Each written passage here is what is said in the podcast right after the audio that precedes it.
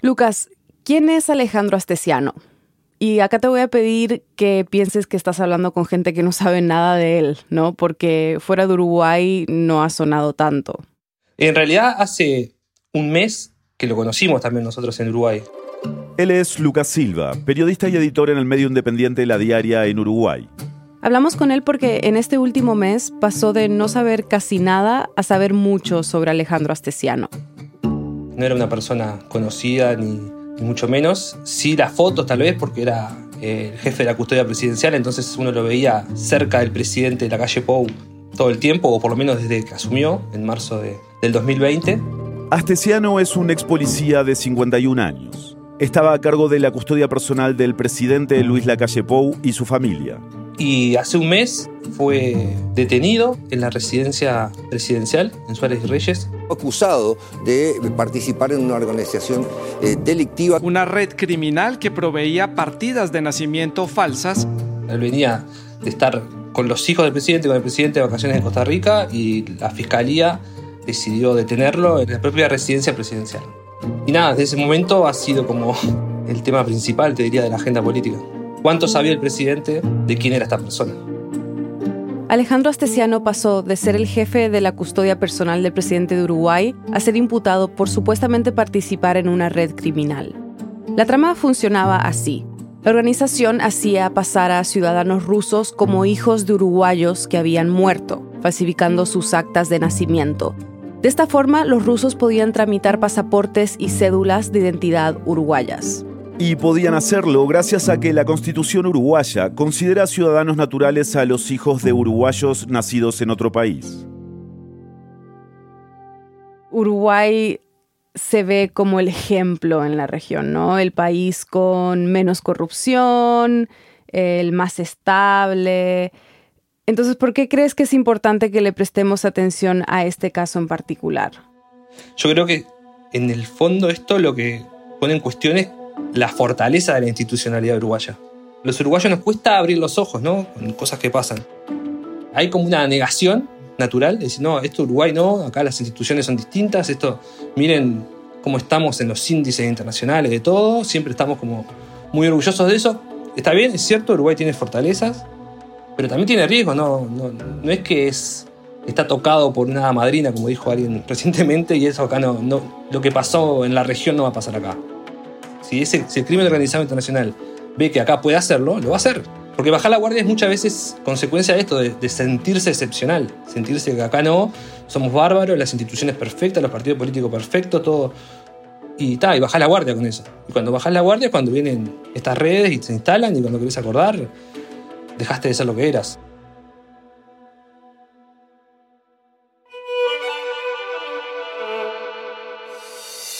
Bienvenidos a El Hilo, un podcast de Radio Ambulante Studios y Vice News. Soy Silvia Viñas. Y yo soy Elías Budazó. La detención del custodio personal del presidente uruguayo y la trama de los pasaportes se han convertido en el principal tema político del país. Hoy, ¿quién es este ex policía que está acusado de ser parte clave de esta estafa? ¿Y cómo se llegó a montar una red de falsificación de documentos a pocos metros de la oficina del presidente? es 28 de octubre de 2022.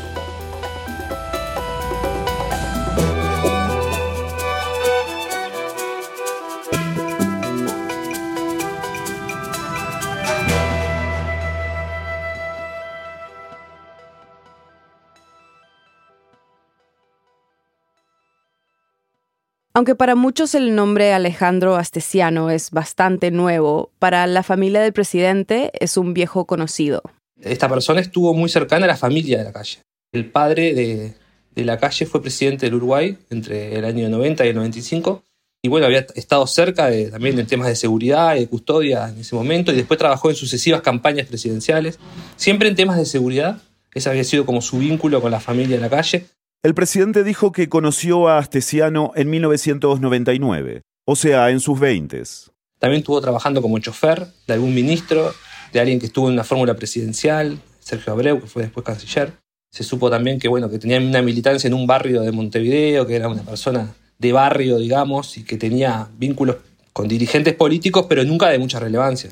Y siempre, en todo caso, trabajando en temas de, seguridad y nada, esas cosas que se precisan en las campañas electorales, de, de asistir a la fórmula presidencial y temas así. Lo detuvieron la noche del 25 de septiembre por tres delitos. Primero por asociación para delinquir, que es cuando un grupo se junta para cometer un delito. Luego por tráfico de influencias, básicamente que aprovechó su posición para abrir puertas. Y el tercero es por algo que se llama suposición de estado civil, que es crear o participar en crear estados civiles falsos, como actas de nacimiento. Esto fue el fin de semana y... Buenos días para todos. Como ustedes bien saben... Y el presidente tuvo que hacer una conferencia de prensa ese lunes. Explicó él en detalle todo. Y en el 2019 me acompañó en toda la campaña. Su vínculo, de dónde lo conocía. Me cuidaba a mí, a mi familia. Lucas dice que en esa conferencia de prensa el presidente se veía afectado. Se lo veía mal, a diferencia de su presidente que que si ustedes lo han visto, comunica muy bien durante la pandemia, fue una característica de toda la, la, presidencia, pero en particular de él, que se puso muy al hombro toda la gestión de la pandemia, y siempre la comunicación presidencial fue un tema muy fuerte, muy importante, de hecho... No te digo que toda la, la, la aprobación del presidente se explique por eso, pero en parte sí, es como es un gobierno muy preocupado por el tema de comunicación política y de, de pensar bien las conferencias y tal. Y bueno, en esta se lo vio, se lo vio distinto, digamos, tal vez. Mi estado de ánimo, obviamente que no es el mejor. Obviamente porque ya veía que iba, iba, a empezar una conversación pública negativa, había como un tema ahí que ya se notaba, se notaba hasta, hasta un poco en el talante del presidente. La calle Pou aseguró en esa conferencia que no sabía nada del negocio paralelo de su custodio y que de haberlo sabido jamás hubiese puesto a su familia a su cuidado. Pero también dijo algo que lo persigue hasta hoy. Profesionalmente intachable. Lo de funcionario intachable. Así definió Estesiano. Y eso quedó muy latente en mucha gente claramente con los días quedó claro que fue un error, porque cada vez que, aparecen datos nuevos, que aparecen datos nuevos todos los días sobre este personaje, esa frase aparece de nuevo, ¿no? Como eh, polemiza con esa, esa primera apreciación, digamos. También hay que entender que, y esto también en el terreno de las suposiciones y de las cosas que, que se comentan a nivel político, que tener a una persona de tanta confianza detenido en una situación como la que está, también es un problema para el presidente en el sentido que es una persona que manejaba mucha información como que por ese lado se puede llegar a entender que no le suelte la mano 100%, ¿no? Porque es una persona que conoce mucho lo que hizo el presidente en su vida más cotidiana, íntima, familiar, no sé, es como una persona que estaba muy cerca. Hmm. Y es, supongo que debe ser muy, ahí eh, esto es lo que pasa con este tipo de casos, que el conflicto es hasta dónde eh, yo pienso en la opinión pública que me va a exigir que yo le suelte la mano a este, porque es un delincuente, porque está claramente comprobado todo lo que es, y que por otro lado esta persona es un peligro también para el presidente. Astesiano fue destituido después de su detención y el presidente dijo que no tiene pensado nombrar un sustituto porque cree que la figura de custodio no es necesaria. Yo tengo un equipo que, que es el, el, que tengo y, y, no, no, no se necesita esa figura de mi punto de vista, así que yo ando bastante, básicamente solo. Yo no, no, no, me gusta andar entre la gente. Pero sus declaraciones estuvieron lejos de cerrar el tema. Porque, como decía Lucas, prácticamente cada día se sabe algo nuevo sobre el pasado de Astesiano. Lo primero que llamó la atención era que tenía antecedentes criminales antes de asumir como custodio. Ahora se sabe que desde el Ministerio del Interior le aseguraron al presidente que Astesiano no tenía antecedentes antes de que fuera contratado. Es un estafador que ya habrá que pensarlo en términos psicológicos. Se supo ahora que tenía 35 indagatorias por delitos tipo hurto, estafa, daños, apropiación indebida. Tenía muchas causas, hubo mucha investigación policial sobre Astesiano, que se supo ahora, pero también es una persona que era eso, era como un tipo de barrio que se hacía el vivo, digamos, que muchas veces para los políticos puede tener cierta gracia, por decir, ¿cómo la calle Pou llega a, poner a una persona así? Cuando en realidad ahora se supo también que había tenido advertencia, no solo en las públicas, sino que el secretario de inteligencia dijo en el Parlamento que le había dicho, un ministro le había dicho, un senador le había dicho, pero él siguió para adelante y confió en esta persona. Y creo yo, y esto sí también es una suposición, que a veces al político le sirve o, tiene la tentación de decir, bueno, con esto yo me contacto con un mundo, esta persona con calle. Yo confío porque esta persona me, me vende esto, por lo menos vendía eso, un tipo que tenía contactos con realidades que capaz que los políticos a veces no ven y que eso también es tentador, digamos, puede ser. Otra cosa que se supo recientemente es que alguien le habría avisado a Astesiano que sería detenido, y por eso alcanzó a borrar información incriminatoria de su celular. El presidente aseguró no saber quién lo había alertado, y en los últimos días se supo que la Fiscalía logró recuperar el 100% de la información. un total de 51 gigabytes, aunque aún no se saben más detalles. Bueno, entonces entremos en detalles sobre de qué se le acusa a Astesiano. ¿Qué se sabe hasta ahora? Se sabe que está formalizado junto a cuatro personas más. Junto a él operaban Álvaro Fernández, un escribano uruguayo, y Alexei Slivaev, un ciudadano ruso que vive en Uruguay ambos imputados por esta causa. La fiscal Gabriela Fossati dictó prisión preventiva para la esposa del escribano. La esposa de Fernández deberá estar en prisión hasta el próximo 15 de febrero por los mismos delitos que su marido. La cuarta persona es otro ciudadano ruso. No era parte de la organización, era un cliente que fue descubierto. Su captura permitió detener a los miembros de la red. Todos ellos, y Astesiano, están ahora en prisión preventiva. Y lo que se sabe es que este grupo criminal operaba desde antes, desde 2013, que básicamente se dedicaba a contactar ciudadanos rusos que quisieran acceder a documentación uruguaya, principalmente pasaportes. Ese servicio lo vendían. Por ejemplo, Alexei Libaev, que es uno de los rusos detenidos, tenía a cargo un grupo de Facebook con 8.000 miembros y ahí él ofrecía a gente que se quisiera venir. Y cuando los clientes aceptaban, la banda se encargaba de conseguir partidas de nacimiento falsas que dijeran que tenían padres uruguayos. Se dedicaban a eso, eran eh, estafadores. Pero uno de los aspectos más sorprendentes del caso es el lugar donde Astesiano habría hecho estos negocios. Fíjate que la fiscalía, cuando lo formaliza Astesiano, habla de negocios o de reuniones que se daban en el piso 4 de la torre ejecutiva, que es el lugar donde está el presidente. O sea, a pocos metros del presidente se juntaban quienes integraban este esquema criminal. Y no solo cerca al presidente, también estaban a pocos metros de la Secretaría de Inteligencia. En un lugar donde está todo lo importante de, la presidencia uruguaya está en ese lugar y ahí eran las reuniones y por eso mismo uno tiende a pensar que la, fiscal tiene un caso que seguramente no tuvo en su vida y quizás no tenga, no sé. O sea, eso te habla de del nivel de impacto político que esto tiene. Eso es, en términos sencillos, lo que se sabe sobre cómo operaban. Pero lo que uno se pregunta es por qué estas personas buscaban convertirse en ciudadanos uruguayos. Después de la pausa, Lucas nos da algunas luces. Ya volvemos. Este domingo 30 de octubre Brasil vivirá la que se considera su votación más importante en décadas. Millones participarán en la segunda vuelta electoral que definirá si el presidente será Jair Bolsonaro o Luis Ignacio Lula da Silva. Para entender el contexto en el que se da esta elección, escucha nuestro episodio Bolsonaro versus Lula, cuatro años y un mundo después. En él indagamos en los orígenes, motivaciones y contradicciones de Bolsonaro y en el legado que deja más allá del resultado de la votación. De nuevo, lo encuentras como Bolsonaro versus Lula, cuatro años y un mundo después. Estamos en el hilo.audio, en Spotify o en donde más te guste escuchar podcast.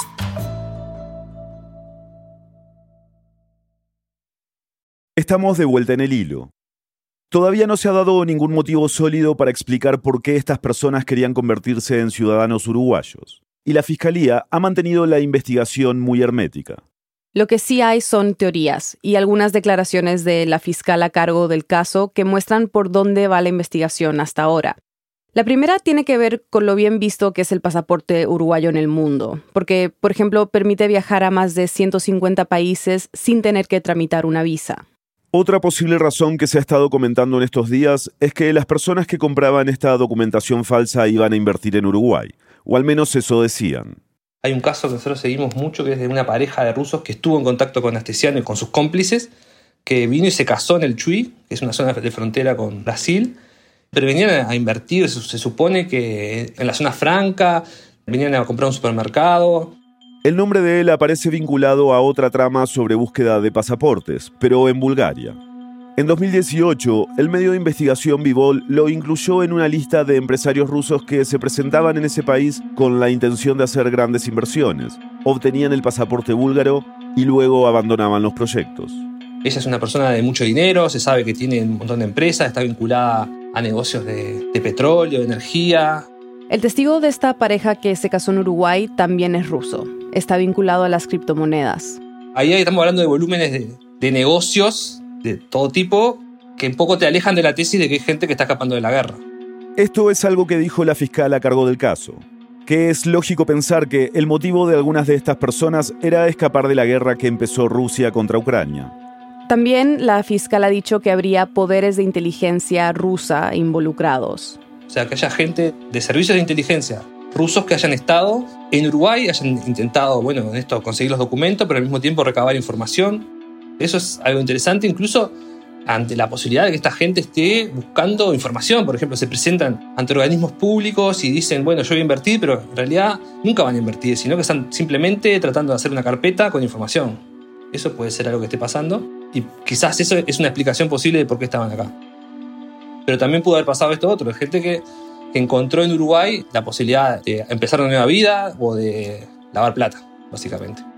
Por eso es otra pista interesante lo que la, fiscal ya ha sugerido, por un lado, que pueda haber lavado de activos, que es una, una cuestión que para un, país chico como nuestro siempre ha tenido como esa, bueno, eso, de brindar facilidades para el capital internacional, limpio o sucio, que puede venir acá y invertir y, y lavar dinero. Es como una cosa que que desde la década del 70 tuvo muchas facilidades para lavar secretos, digamos, por decirlo de alguna manera. Pero, ¿qué de Uruguay hace que quizás haya sido fácil, entre comillas, hacer una operación así? Es, raro este caso, viste que tengo que hablar de todo en hipotético, pero hay cabos sueltos, hay cosas que por lo menos es interesante irlas teniendo sobre la mesa. Uruguay en los últimos años eh, se ha convertido en un, un lugar de salida de droga. Eso es por el lugar privilegiado, entre comillas, que tiene Uruguay en la hidrovía de los ríos Paraguay y Paraná. Los narcotraficantes se aprovechan de que en esa ruta hay mucho movimiento de mercadería y el control a veces es difícil. ¿Por qué te digo cabos sueltos? Porque justamente estos rusos que te digo, los que se casaron en el Chuy, que tuvieron ese llamativo casamiento, estaban pensando, o por lo menos planteando, que iban a hacer un puerto en la hidrovía, que es como un lugar estratégico para el transporte y para la posibilidad de sacar cocaína hacia Europa. Esta no sería la primera vez que el narcotráfico y la emisión de pasaportes fraudulentos se encuentran durante este gobierno. En septiembre del año pasado, el narcotraficante uruguayo Sebastián Marcet terminó preso en Dubái por andar con un pasaporte falso de otro país. Era un pasaporte paraguayo. O sea, lo que se sabe es que, estando preso en Dubái por andar con un pasaporte paraguayo falso, Marcet logró conseguir un pasaporte uruguayo real, que fue tramitado en la Cancillería, y esto le permitió salir libre. Ahora Marcet está prófugo y en Colombia lo están investigando por el asesinato de un fiscal paraguayo. A principios de septiembre, la Fiscalía General de Uruguay decidió iniciar una investigación penal sobre cómo Marcet obtuvo su pasaporte. Pero ese es un punto, el tema de, ver qué pasa con Uruguay en el esquema regional de narcotráfico. Hay un problema más estructural que yo creo que es como que para los ciudadanos y para los que nos interesa el país es donde deberíamos poner más el foco. Decir, bueno, no importa tanto quién gobierne, sino cómo el país se para ante fenómenos complejos y que están pasando en la región y que hay datos y que tenemos que, que dejar de creernos que somos tan distintos. Y lo que se ha ido revelando del caso Astesiano es un ejemplo de eso. Como nos comentó hace un rato Lucas, la Fiscalía asegura que la red criminal de la que supuestamente participaba Astesiano venía operando hace años. Uno tiende a pensar, o por lo poco que se sabe hasta ahora, es que esta operativa ya existía de antes, pero sí uno tiende a pensar que Astesiano empieza a participar de esta operativa cuando ya es jefe de la custodia. No es que estaba de antes, sino que tal vez se conocía algo, pero él fue seguramente contactado por una organización que ya existía, que ya operaba, y que dijo, bueno, acá hay una persona que me va, va a abrir puertas, que va a tener estos contactos en, oficinas clave, como dijo la, fiscal, que son básicamente identificación civil, que es donde se hacen los documentos, migraciones, o sea, en los lugares clave que se necesitan para poder hacer estos documentos falsos. Ahí hay un tema interesante que también hay que ver que la, la fiscal dice que son, estos contactos eran reales o simulados. Y en las conversaciones que se han filtrado hasta ahora sobre diálogos que tenía él con el escribano, empieza a verse de a poco que él también quizás fabulaba, como buen estafador, un poco fabulaba y, podía llegar a decir, tengo contactos que no tenía, por eso es como una investigación muy compleja, porque ahora ella va a tener que convocar a las personas que él invocaba, pero que quizás no hicieron nada. O sea, quizás son inocentes porque solamente fueron invocadas por esta persona que decía que tenía contacto. Lucas nos dio un ejemplo de cómo Astesiano podría haber estado inventando que tenía fuentes que finalmente no tenía. Hace poco me contaba una persona en presidencia que, claro, ahora todos reconstruyen lo que hablaban con él, los cuentos que hacía Astesiano con ellos y ahora están viendo si serán reales o no. Pero él, por ejemplo, contaba que había estado trabajando con Shakira en Punta del Este y con Antonio de la Rúa, que era la pareja en ese momento, y los convenció que era buen cocinero y nada, y él no es cocinero, pero iba y compraba las cosas en un supermercado y los engañaba a ellos también diciéndoles que ese postre lo había hecho él y le había comprado en un supermercado de Punta del Este. Entonces como que está, eso andás a ver, no sabemos si estuvo, ni siquiera sabemos si estuvo o no con Shakira y con Antonio de la Rúa, pero sabemos que él hacía ese cuento y se vanagloriaba de esta ventaja que sacaba y era un personaje muy pintoresco, sí, y, y que está, que lo otro que te lleva a ver, bueno, hasta dónde esto pintoresco hasta dónde los políticos deberían ver que ahí hay una viveza. Con el paso de los días y la información que se ha ido revelando, el presidente y su gobierno han ido modificando su discurso sobre su ex custodio. Yo creo que lo que ha intentado quizás el gobierno es ser un poquito más cauto que al principio, ponderar un poco más la actuación de la justicia y decir, esperemos, pero es un esperemos sin decir que es inocente hasta que se demuestre lo contrario, que podría ser el otro argumento, sino simplemente esperemos. Aunque, como dijimos al principio, el presidente no ha puesto a nadie en el cargo de Astesiano, sí hizo cambios en el equipo que él lideraba. Porque había gente que se supone que podía estar cerca de él y de a poco como que se entra a mostrar que, cometió un error, quizás, que no, no, tuvo en cuenta las advertencias, que como que de a poco eso lo, ha ido mostrando más. Porque también, se, como, como yo te digo, fue avanzando, se saben más cosas y en ese sentido, cada cosa lo aleja un poco del espíritu de la primera conferencia. Pero bueno, está, sí es un caso que sin duda impacta también en lo personal, ¿no? Impacta en lo político y en lo personal. La calle Pou está entrando a la segunda etapa de su gobierno. Lucas dice que es en este momento donde ya se empieza a pensar en la próxima elección. Y aunque en Uruguay no existe la reelección inmediata de presidente, Lucas nos cuenta que hay personas de la coalición de la calle Pou que han empezado a tomar distancia de él por este caso. Entonces cada actor político hace su juego ahí y va viendo qué es lo que rinde, digamos.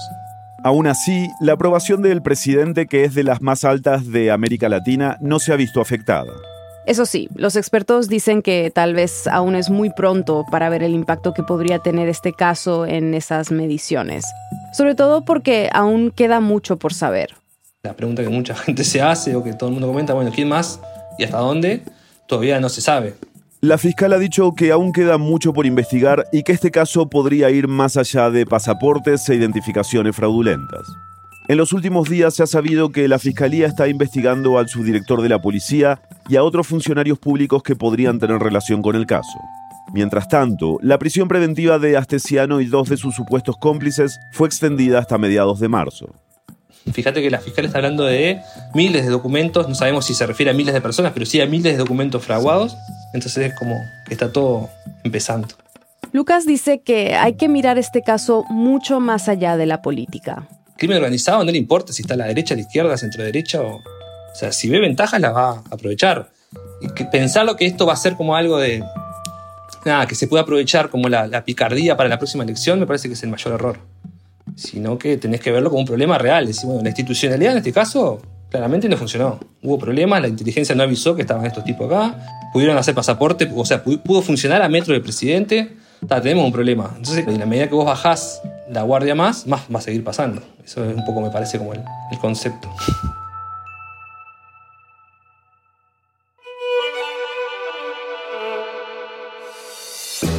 Este episodio fue producido por mí, Daniela Cruzat, y editado por Silvia Viñas y Eliezer Budasov. Bruno Celsa hizo el fact-checking. La mezcla y el diseño de sonido son de Elías González, con música de él y de Remy Lozano. El resto del equipo de El Hilo incluye a Mariana Zúñiga, Inés Remique, Denis Márquez, Samantha Proaño, Paola Leán, Laura Rojas Aponte, Elsa Liliana Ulloa y Camilo Jiménez Santofimio. Daniel Alarcón es nuestro director editorial y Carolina Guerrero es la CEO de Radio Ambulante Estudios. Nuestro tema musical lo compuso Pauchi Sasaki. El Hilo es un podcast de Radio Ambulante Estudios y Vice News. Síguenos en redes sociales como El Hilo Podcast. Estamos en Twitter, Facebook e Instagram. Y además tenemos un boletín. Suscríbete en elhilo.audio barra boletín y recíbelo cada viernes. Hacemos periodismo riguroso y confiable para profundizar en las noticias de América Latina. Si consideras que este podcast te ayuda a entender mejor la región, únete a Deambulantes, nuestras membresías. Recibirás beneficios y nos ayudarás a sostener a El Hilo. Únete en elhilo.audio barra apóyanos. Gracias por escuchar.